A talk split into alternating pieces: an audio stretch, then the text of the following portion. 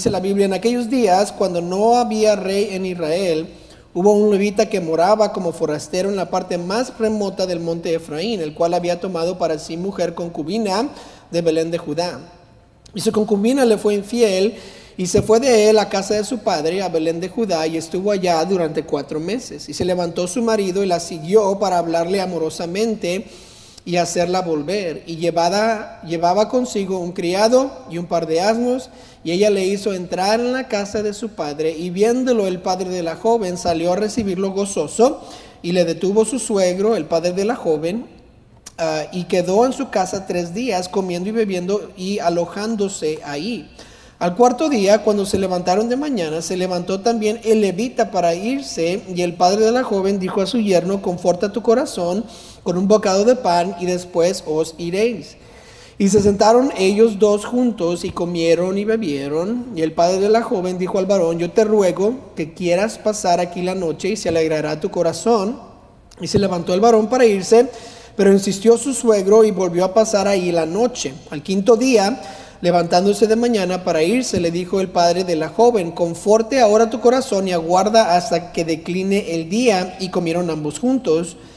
Luego se levantó el varón para irse, él y su concubina y su criado. Entonces su suegro, el padre de la joven, le dijo, he aquí, ya el día declina para anochecer, te ruego que paséis aquí la noche, he aquí que el día se acaba. Duerme aquí para que se alegre tu corazón y mañana os levantaréis temprano a vuestro camino y te irás a tu casa. Mas el hombre no quiso pasar allí la noche, sino que se levantó y se fue y llegó hasta enfrente de Jebús, que es Jerusalén, con su par de asnos ensillados y su concubina. Y estando ya junto a Jebús, el día había declinado mucho y dijo el criado a su señor, ven ahora y vámonos a esta ciudad de los Jebuseos para que pasemos en ella la noche. Y su señor le respondió, no iremos a ninguna ciudad de extranjeros que no sea de los hijos de Israel, sino que pasaremos hasta Gabaá. Y dijo su criado, ven sigamos hasta uno de esos lugares para pasar la noche en Gabaá o en Ramá. Y pasando pues caminaron y se les puso el sol junto a Gabaá, que era de Benjamín. Esta tarde quisiera predicar un mensaje simplemente titulado El resultado de hacer lo que bien me parece. Vamos a orar. Señor, te damos gracias este día que nos permites venir y estar aquí presentes para escuchar tu palabra. Te pido que estés conmigo mientras Ah, expongo lo que tu palabra dice. Te pido también que como oyentes ah, nos ayudes a estar atentos a tu Espíritu Santo. Te pido ah, ahora por tu poder para que tú uses, me uses a mí como tú quieras. Te pido también por los que vienen en camino, que ayudes a llegar con bien. Y, gracias porque tu palabra, en tu palabra podemos aprender lo que necesitamos. Y te pido todo eso en nombre de Cristo Jesús. Amén. Pueden tomar su asiento. Gracias por ponerse en pie. Siempre hay un resultado en cualquier decisión que tomamos.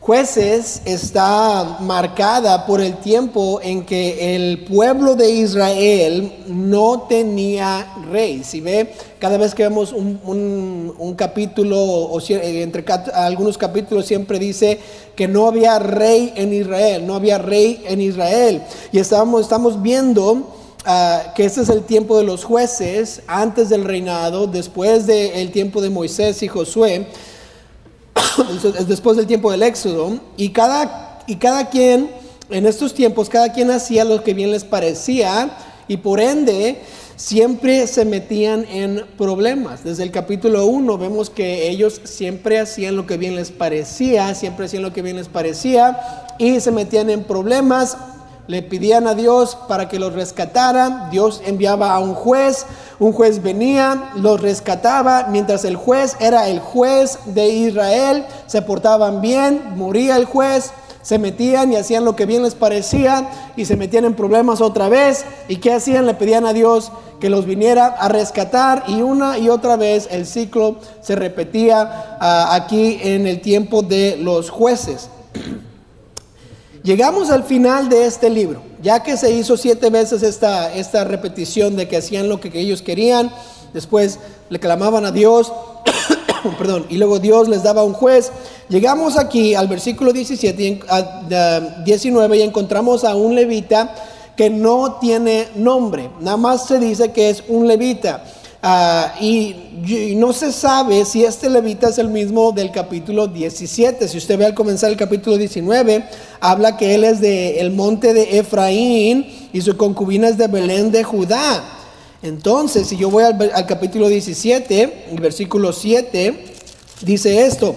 Ah, dice, y había un joven de Belén de Judá, de la tribu de Judá, el cual era levita y forastero ahí, la misma descripción del 19.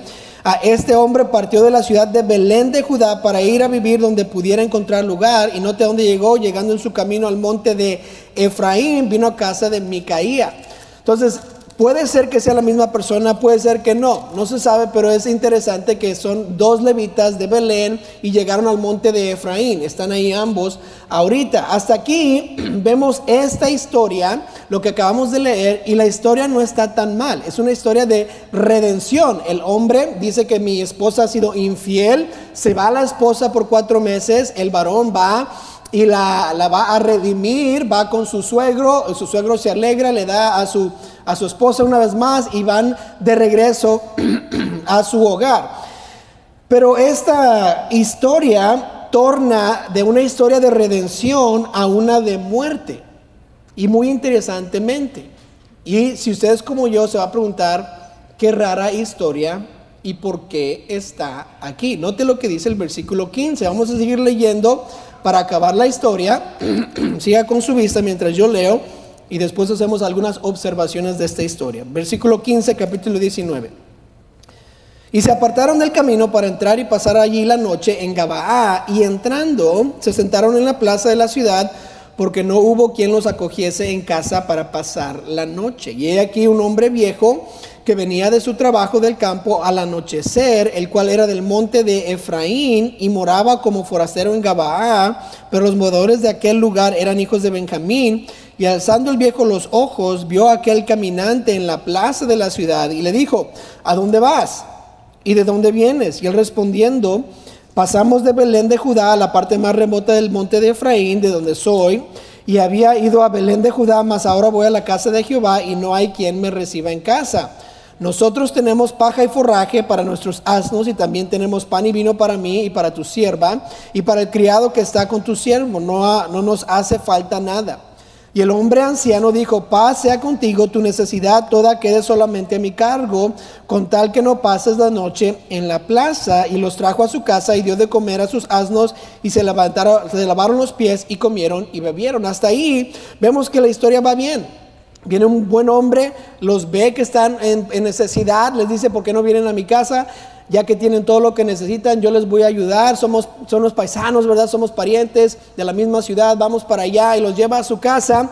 Y ahora este viejito está cumpliendo con, con unos deberes que se hacían en esos tiempos, que era alojar a las personas que van en camino, porque no había hoteles y restaurantes, ah, hoteles como los tenemos ahorita. Entonces este hombre haciendo lo que él debe hacer como un buen ciudadano, como un buen israelita, les dice, ven, pasemos a la casa y ellos contentamente van a la casa de este viejito. Versículo 22 que sigue? Pero cuando estaban gozosos, he aquí que los hombres de aquella ciudad, note que la descripción de los hombres, hombres perversos, rodearon la casa, golpeando a la puerta y hablaron al anciano, anciano, dueño de la casa, diciendo, saca al hombre que ha entrado en tu casa para que lo conozcamos. Y salió a ellos el dueño de la casa y les dijo, no, hermanos míos, os ruego que no cometáis este mal, ya que este hombre ha entrado en mi casa, no hagáis esta maldad. Estos hombres aparentemente ya sabían lo que querían hacer con, este, con esta persona que estaba pasando. Ah, yo no sé exactamente qué es lo que estos hombres querían hacer, pero me imagino que le querían robar cosas, querían abusar de él, querían tal vez pegarle. Ah, lo vieron que tenía asnos, que tenía su, comida, su ropa, entonces tal vez empezaron a ver y agarraron a sus compadres, vinieron aquí a la casa del viejito, dicen, ¿qué nos va a hacer el viejito? Vamos a, vamos a tomar sus cosas, quién sabe, pero tenían ya la maldad puesta. Este viejito los conocía de, lo, lo más seguro, ¿por qué? Inmediatamente los vio y dijo, no hagan esta maldad. Tal vez era el viejito, ¿verdad? Que siempre ve a los muchachos corriendo y dice, estos están haciendo cosas malas. Y los ve, vienen a su casa y se preocupa porque esta persona que ha traído a su casa están gozosos, están contentos. Ahora sabe, va, a haber cosas malas. Y, ahora vemos lo que, cómo empieza a, a tornar la historia, versículo 24. ¿Qué dice el viejito? He aquí mi hija virgen y la concubina de él. Yo os las sacaré ahora, note la frase, humilladlas y haced con ellas como os parezca, y no hagáis a este hombre cosa tan infame. Ahí empezamos a ver que estos hombres eran perversos y están hablando de otras cosas, no necesariamente nada más robarse las cosas. Mas aquellos hombres no le quisieron oír, por lo que tomando aquel hombre, su concubina la sacó y entraron a ella y abusaron de ella toda la noche hasta la mañana y la dejaron cuando apuntaba el alba. Que aquí la historia se, vuelve bien, bien difícil y bien rara. El viejito dice, tengo mi hija, está la concubina de él, hagan con ellas lo que quieran, pero déjenos a nosotros. No le aceptan eso y de todas maneras este levita les deja a su concubina y vemos exactamente lo que sucedió, lo que estos hombres perversos hicieron. 26. Y cuando ya amanecía, vino la mujer y cayó delante de la puerta de la casa de aquel hombre donde su señor estaba hasta que fue de día. Y se levantó por la mañana su señor y abrió las puertas de la casa y salió para seguir su camino y aquí la mujer, su concubina, estaba tendida delante de la puerta de la casa con las manos sobre el umbral. Él le dijo, levántate y vámonos. Pero ella no respondió. Entonces la levantó el varón y echándola sobre su asno, se levantó y se fue a su lugar. Y llegando a su casa, tomó un cuchillo y echó mano de su concubina y la partió por sus huesos en doce partes y las envió por todo el territorio de Israel y todo el que veía aquello decía, jamás se ha hecho ni visto tal cosa. Desde el tiempo en que los hijos de Israel subieron a la tierra de Egipto hasta hoy. Considerar esto, tomad consejo y hablad. Después de esto, este mensaje es enviado a todas las tribus. Si usted lee el capítulo 20 y el 21, todas las tribus dicen, esto lo que se ha hecho es algo terrible y vamos a castigar a Benjamín. Todas las once tribus se juntan, van contra Benjamín y destruyen a Benjamín y los dejan sin hombres. Ah, y Benjamín se convierte en la tribu más pequeña ah, de, de las doce tribus de Israel por esta ocasión, por lo que acaba de suceder. Entonces, si usted leyó la historia conmigo y se puso a pensar, este hombre levita le deja su esposa, su concubina, a estos malvados, a estos perversos. Usted se imagina lo que hicieron con ella toda la noche. Ella gateando, me imagino, se va a la casa y ahí, entre la casa y llegando al, al hogar de este levita, muere y es cortada en pedazos. Y todos decimos, ¿por qué? ¿Quién haría eso? ¿Qué está pasando?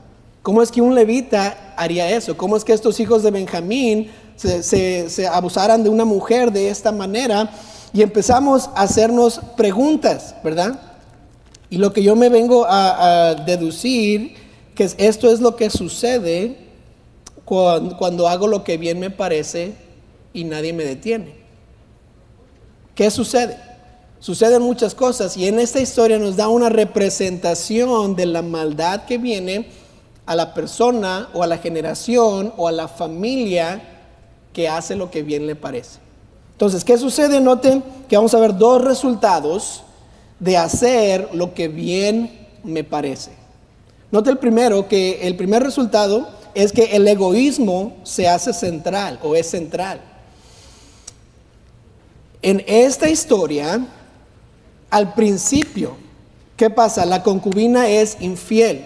Eso quiere decir que ella está haciendo cosas que le benefician a ella misma o que ella quiere, está escogiendo el placer más que su deber a conyugal. Ella decide ser infiel, no dice que alguien le hizo un truco, ella dice la Biblia que ella fue infiel. ¿Y qué nos da a entender? Que la concubina actuó egoístamente. Se había dado ya a este hombre como esposa, pero ella dijo, no, yo voy a hacer lo que yo quiero y es infiel y se va de, su casa. Este papá de la concubina, vemos si, se acuerda la historia, no quería dejarla ir. Él ya, el, el, esposo ya había estado ahí tres días, al cuarto día le dice quédate, al quinto día le dice quédate, al sexto día le dice quédate. Y no quería dejarlo así. El papá me imagino que estaba queriendo tener más tiempo con su hija, más tiempo con su, uh, con, su, con, su yerno. Quería tenerlos ahí, no los quería dejar ir otra vez a su hogar. El viejo aquí de la historia que les da hogar a ellos, que dice, no me lo molesten a él, no me molesten a mí, aquí está mi hija. Y, y rápidamente les dice, al menos ella, eh, van, a, van a hacer algo con ella, pero al menos yo voy a estar bien. Y está pensando en sí mismo. Este levita les da a su concubina cuando, cuando no dejan la casa en paz. Estos malvados que están haciendo simplemente están viendo su placer y cómo les va a dar diversión y están, están abusando de esta concubina toda la noche, esencialmente matándola por diversión. Y el levita ahora corta la concubina en pedazos y le dice a todo Israel, miren lo que hicieron estos malvados a, a mi esposa. Y todos estos vemos que es como yo, yo, yo, yo, yo. Todo lo que sucedió, todo esto pasó con el egoísmo estando al centro.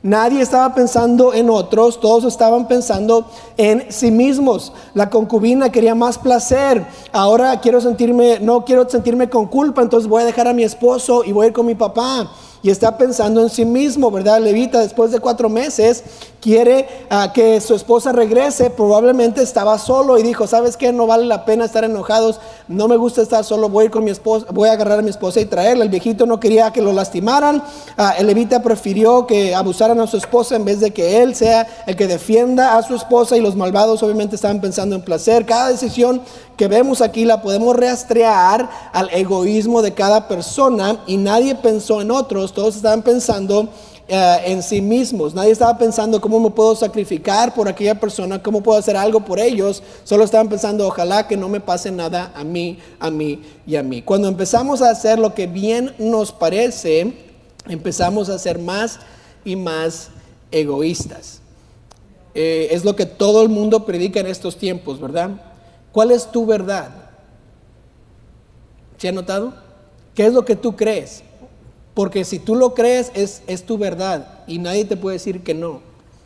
¿Qué es lo que tú quieres hacer? Haz lo que tu corazón te dice. Todo va a estar bien con que seas feliz. Y todo es que egoísmo. Es todo para mí, para mí, para mí.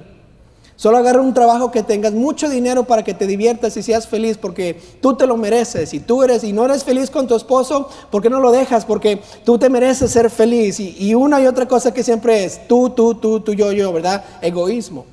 Ahí estamos todo el mundo. En estos momentos es más y más egoísmo. ¿Se ha, se ha notado uh, cuántos, cuántas personas están en deudas de tarjetas de crédito por cosas que no necesitan, pero las querían? Y es para mí, es que la necesito porque si no, no me voy a sentir bien, es que necesito el carro porque si no, no voy a poder ir atrás, es que necesito, es que necesito y se refleja en todas las deudas que están en el banco. ¿Ya? Porque nuestra comunidad o nuestra cultura está enfocada en el yo. ¿Y qué pasa cuando hago lo que bien me parece? Empiezo a ser egoísta. Y mi pregunta es, ¿qué tanto pensamos en otros? Que tantos pensamos en aquellos que tal vez no conocen de Cristo, que tanto pensamos, eh, o tal vez pensamos en nuestro placer más que en el beneficio de otra persona, pensamos en nuestra uh, comodidad en vez de un poquito más de sacrificio para otros. Si, si pensamos en, el sacrificio, ¿cuánto nos sacrificamos por otros? ¿Cuánto tiempo, qué tanto dinero, qué tanto talento hacemos para el sacrificio de otros, pensando en otros menos en mí mismo? Cuando usted lee Mateo 22, 36, nos dice esto, ¿cuál es un gran mandamiento en la ley? Jesús le dijo, amarás al Señor tu Dios con todo tu corazón y con toda tu alma y con toda tu mente. Este es el primer y grande mandamiento y el segundo es semejante, amarás a tu prójimo como a ti mismo. De estos dos mandamientos depende toda la ley y los profetas. Dios nos dice, no debemos de enfocarnos en nosotros. El primer mandamiento es que ama a Dios y luego ama a tu prójimo como a ti mismo. En otras palabras, si yo me amo a mí mismo, me hubiera dejado, hubiera yo dejado a mi esposa ser, ser abusada por todos los muchachos, todos esos señores. Si yo me amara a mí mismo. Claro que no. Porque yo sé cómo amarme y si yo sé cómo amarme, yo puedo amar a otros. Si nosotros estamos pensando en otras personas, los vamos a amar como nosotros mismos. Este es un reflejo de lo que debemos hacer. En Gálatas 5:13 dice que, hermanos, a libertad fuisteis llamados, pero no ah, solamente que no uséis la libertad como ocasión para la carne, note, sino servíos por amor los unos a los otros, porque toda ley en esta sola palabra se cumple. ¿Cuál? Amarás a tu prójimo como a ti mismo. Cuando hacemos lo que bien nos parece, el amar a nuestro prójimo se va. Y me amo a mí mismo. Pero la Biblia nos dice, ama a tu prójimo como a ti mismo. Si sigue leyendo Gálatas, en Gálatas 5:22 nos da el fruto del Espíritu, que es amor, paz, paciencia, benignidad, bondad, fe, mansedumbre, mansedumbre, perdón, templanza, contra tales cosas que hay. No hay ley. Note, pero el 24, sigamos leyendo. Pero los que son de Cristo han crucificado la carne con sus pasiones y deseos.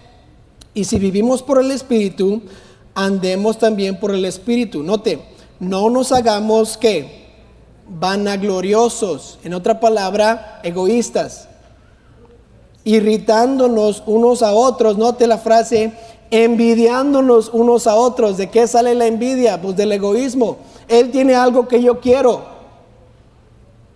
Y Dios dice, no, no, no, ¿qué debemos hacer? Tenemos que tener gozo, paz, paciencia, benignidad, amor, fe, ah, mansedumbre, templanza. Y nosotros, no, es que yo quiero lo que Él tiene. Y en vez de enfocarnos en otros, nos enfocamos en nosotros mismos. Pero eso es un resultado de hacer lo que bien me parece. Note que cuando el egoísmo es central, llega el segundo resultado, que es el pecado empeorará. Empeorará. Una de las preguntas que yo me hago es el número dos, el pecado empeorará. Una de las preguntas que yo me hago es esta. ¿Cómo llegaron los hijos de Benjamín a hacer una maldad de ese tipo? O sea, usted y yo lo, lo leemos tres mil años después y decimos, ¿Quién se atrevería a hacer eso? ¿Quién dijo esto es lo que se debe de hacer? Nadie aquí estaba como que, ah, eso es normal. Claro que no, todos decimos, es algo terrible, algo feo, ¿por qué lo hicieron? Y estos eran israelitas, hijos de Dios, los que supuestamente conocían a Jehová, al Dios de, de Israel, pero ellos, perdón, ellos no hicieron este gran pecado. ¿Por qué? Porque estaban enfocados en su egoísmo y ahora los llevó a empeorar su pecado. ¿Qué pecado tan más horroroso está escrito aquí? Malvados, estos malvados violan a una mujer hasta la muerte. El esposo libremente les deja hacer esto. Ah, despertándose le dice a la señora, ¿verdad? Levántate y ella no responde. Entonces él la lleva casi muerta a su casa, ¿verdad? Y muere en el camino y todo enojado el Señor ah, por lo que le hicieron. Y él empieza a cortarla en pedazos y la manda a todo Israel por lo que estos hombres hicieron. Este es, este es el resultado, pero ¿cómo empezó todo? ¿Cómo es que llegaron estos hombres a hacer este pecado tan horroroso? Porque en jueces 17.6, en aquellos días, ¿qué hacían? No había rey en Israel, cada uno hacía lo que bien le parecía. ¿Qué es para decirle a, este, estos hombres que lo que estaban haciendo ah, estaba mal?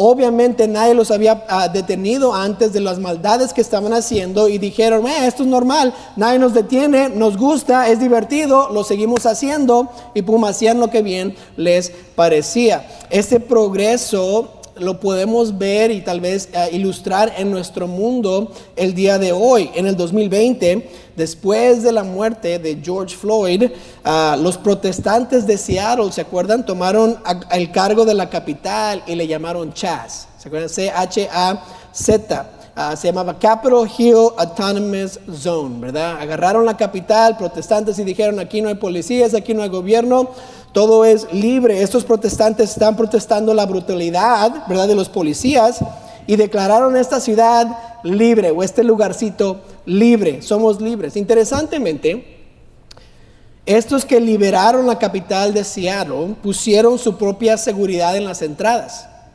con rifles y pistolas.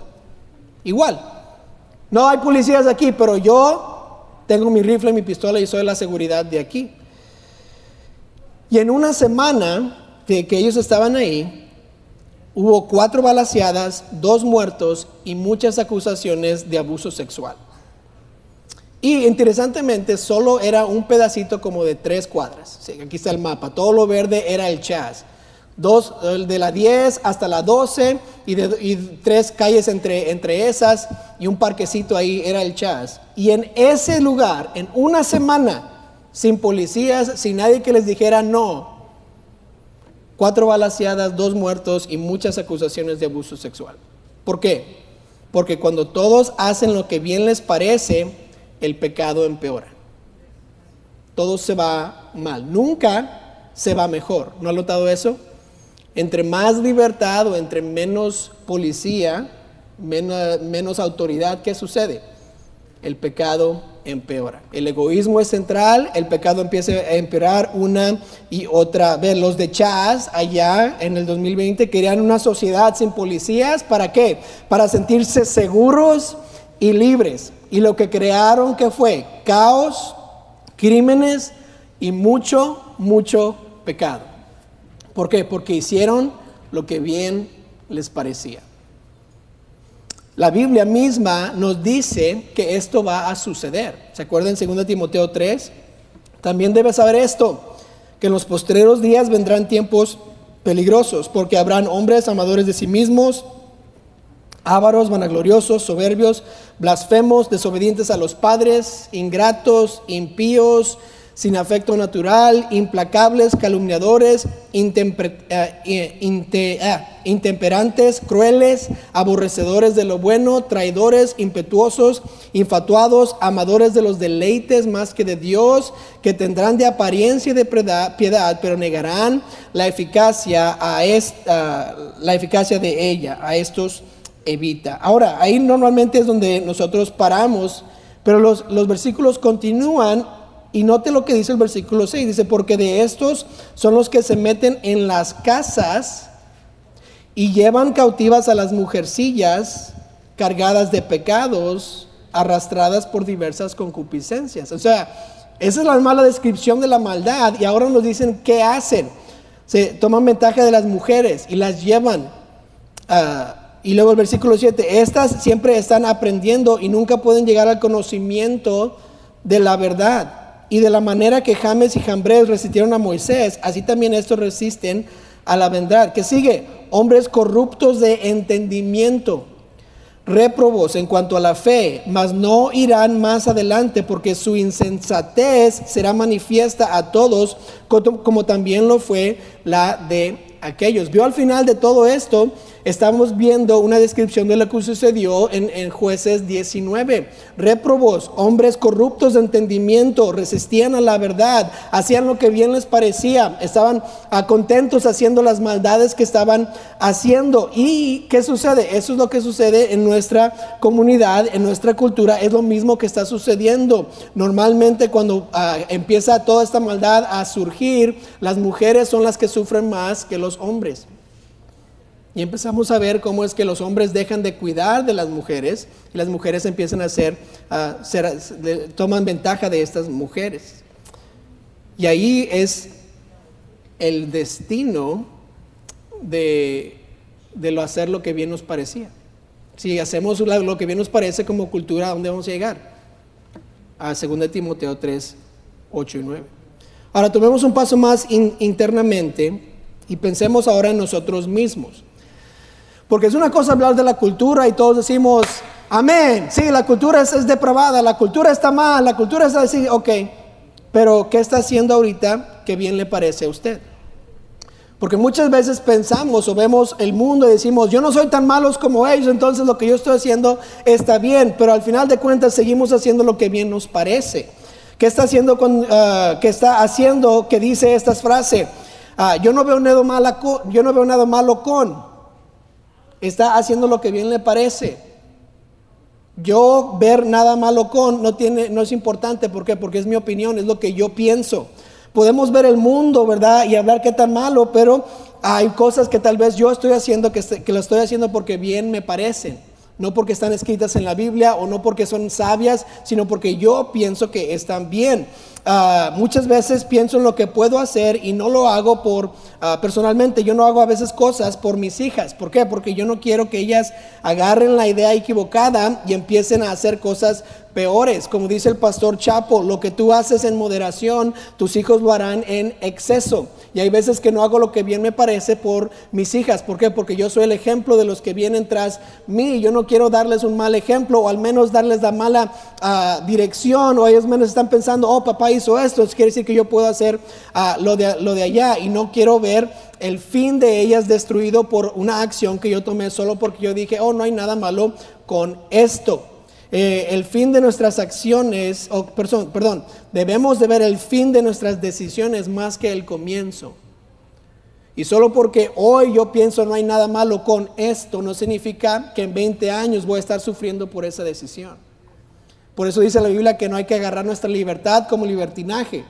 Queremos agarrar nuestra libertad y seguir a Dios, no nada más hacer lo que bien nos parece o lo que decimos, ah, no va a lastimar a nadie, todo está bien. Después de ver todo esto y ver el fin o el resultado de qué sucede cuando hago lo que bien me parece, yo obviamente tengo que hacerme esta pregunta, ¿cómo evito este resultado? Porque ¿qué importa si, si sabemos el resultado? No queremos llegar allá. Este es el resultado de hacer lo que bien me parece, de no tener reglas, de no seguir la Biblia pero yo quiero evitar ese, ese resultado, yo quiero evitar ese lugar. Y aquí hay, hay, rápidamente cuatro acciones que podemos hacer para evitar este resultado. Note la primera, hay que niéguese a confirmar, a confiar, perdón, en su sabiduría. Niéguese a confiar en su sabiduría. Si el, el problema fue que yo hice lo que bien me parecía, entonces tengo que negarme o tengo que evitar confiar en mi sabiduría. Porque el resultado o la frase diciendo hicieron lo que bien les parecía, quiere decir que ellos pensaron, esto está bien. No veo nada malo con eso, entonces lo voy a hacer. Y muchas veces nos metemos en problemas, ¿por qué? Porque no nos negamos nuestra sabiduría o confiar en nuestra sabiduría. Decimos, yo ya he vivido tanto tiempo, tengo 60 años, tengo 40 años, a mí, a mí nadie me va a decir qué hacer, entonces puedo hacer lo que me da la regalada gana porque yo tengo sabiduría, yo he hecho esto antes, entonces voy a, voy a ir para allá en vez de decir, no, no, no, mi sabiduría es limitada, Dios sabe todo, mejor no confío en mí mismo. Y regresamos ahí al al que el egoísmo es lo central. Tengo que negar confiar en mi sabiduría y decir no. Proverbios 3, 7, no seas sabio en tu propia opinión, teme a Jehová y apártate del mal, porque será medicina a tu cuerpo y refrigerio para tus huesos. No seas sabio en tu propia opinión. Niéguese a confiar en su sabiduría. ¿Qué más hacemos? Busque lo que la Biblia dice. Si usted está buscando las respuestas para cualquier decisión que está tomando, sepa que la Biblia tiene una respuesta. Si no tiene una respuesta específica, tiene un principio que puede aplicar a ciertas situaciones. Juan 17, 17, santifícalos en tu verdad, tu palabra es verdad. Yo quiero enfocarme en lo que la Biblia dice, ¿por qué? Porque es la verdad y yo quiero seguir la verdad, no nada más quiero hacer lo que bien me parece, me quiero negar o quiero negar confiarme en mi sabiduría, quiero buscar lo que la Biblia dice. Ah, pasaje conocido, Salmos 119, 105, lámpara es a mis pies que tu palabra y lumbrera a mi camino. Si yo quiero tomar pasos correctos, ¿qué voy a hacer? Voy a buscar lo que la Biblia dice. Letra C, pida consejo espiritual. ¿Cuántas decisiones o cuántos problemas no nos evitaríamos si solo pidiéramos consejo. Y por eso puse consejo espiritual, porque usted y yo podemos encontrar aquella persona que nos va a decir lo que queremos escuchar. Y nosotros debemos de buscar el consejo espiritual, el que lee la Biblia, el que está ahí. El pastor Collins no está nada más aquí para predicar, está aquí para aconsejar también. Si usted no toma ventaja de eso, si usted no le pide después del servicio, pastor, estoy pensando en hacer esto, ¿qué piensa usted? Dios no le está protegiendo, no está agarrando la ayuda que necesita. El pastor Collins tiene años, 40 años en el ministerio y no cree que ha visto la situación que usted está pasando. Yo creo que sí. Usted puede ir y decir, Pastor Collins, tengo, tengo esto, ¿qué, ¿qué me recomienda? ¿Qué dice la Biblia? ¿Cómo continúo? ¿Por qué? Porque debo de pedir consejo. No quiero ser sabio en mi propia opinión. ¿Qué dice la Biblia? Proverbios 11:14, donde no hay dirección sabia, caerá el pueblo, mas en la multitud de consejeros hay seguridad. Proverbios 15:22, los pensamientos son frustrados donde no hay consejo, mas en la multitud de consejeros que se afirman. Yo quiero afirmar mis pasos, quiero que Dios me guíe a través de su palabra, a través de la predicación, pero también a través del consejo espiritual que Dios ha puesto aquí en nuestra iglesia. Proverbios 24, 6. Porque con ingenio harás la guerra, note, y en la multitud de consejeros que está la victoria. ¿Quién aquí quiere fracasar? ¿Quién aquí quiere, quiere nadie, nadie, quiere fracasar? Ok, ¿todos queremos victoria? Ok, ¿cuántos pedimos consejo? Porque la Biblia dice que en la multitud de consejeros está qué? La victoria. Tenemos que pedir consejo espiritual. Tenemos que decir, es que mi sabiduría es limitada. Yo quiero buscar lo que la Biblia dice y después voy a, hombres piadosos que están leyendo la palabra de Dios, que saben, que tienen experiencia, que han visto cosas que yo ni siquiera he pensado ah, existían. Ah, y Él me puede guiar bíblicamente. ¿Por qué? Porque quiero pedir consejo espiritual y quiero evitar el resultado de hacer lo que bien me parece. Y letra D, hay que decidir que Dios será su Dios. Decida, Dios va a ser mi Dios. En Éxodo 23 comienza con el mandato número uno, no tendrás dioses ajenos delante de mí. Usted y yo necesitamos decidir, Dios va a ser mi Dios. ¿Se acuerdan una de las una de las cosas que los hijos de Israel hacían en jueces una y otra vez, ¿qué hacían? Agarraban a ídolos y los ponían en vez de Dios y eso airaba a Jehová y Jehová mandaba a quién? A los que los capturaban o los, los, oprimían. ¿Ah? Imagínense si el pueblo de Israel solo hubiera decidido, que decidieron con Josué, ¿se acuerdan? Josué 24:15, yo en mi casa serviremos a Jehová y el pueblo dijo, amén, nosotros también. ¿Se acuerdan? Ellos decidieron. Pero si lo hubieran verdaderamente decidido, Dios va a ser mi Dios, hubiera el libro de jueces. ¿No? ¿Por qué? Porque nadie va a poner a otros dioses delante de Dios. Entonces yo quiero decidir, Dios va a ser, va a ser mi Dios. Y lo que dice la Biblia lo voy a hacer. ¿Por qué? Porque Dios es mi Dios. Y no voy a confiar en mi sabiduría. ¿Por qué? Porque Dios es mi Dios. Y no voy a ponerme a mi familia enfrente de Dios. No voy a poner mi trabajo enfrente de Dios. ¿Por qué? Porque Dios es mi Dios. Y si yo realmente quiero evitar este gran resultado, quiero poner a Dios en primer lugar en mi vida. Lo que Dios dice, lo voy a hacer. Entonces, ¿qué vamos a hacer con este mensaje? ¿Cuál va a ser el resultado de la decisión que tomamos hoy? Porque sea la decisión que usted tome hoy, el resultado viene. Sea mañana, sea en 5 años, sea en 15 años. Pero la decisión que tomamos hoy resulta en el futuro. ¿Cuál será el resultado de su decisión hoy? yo espero que decida a evitar creer o evitar este resultado que es yo quiero hacer lo que bien me parece. Pongámonos todos de pie.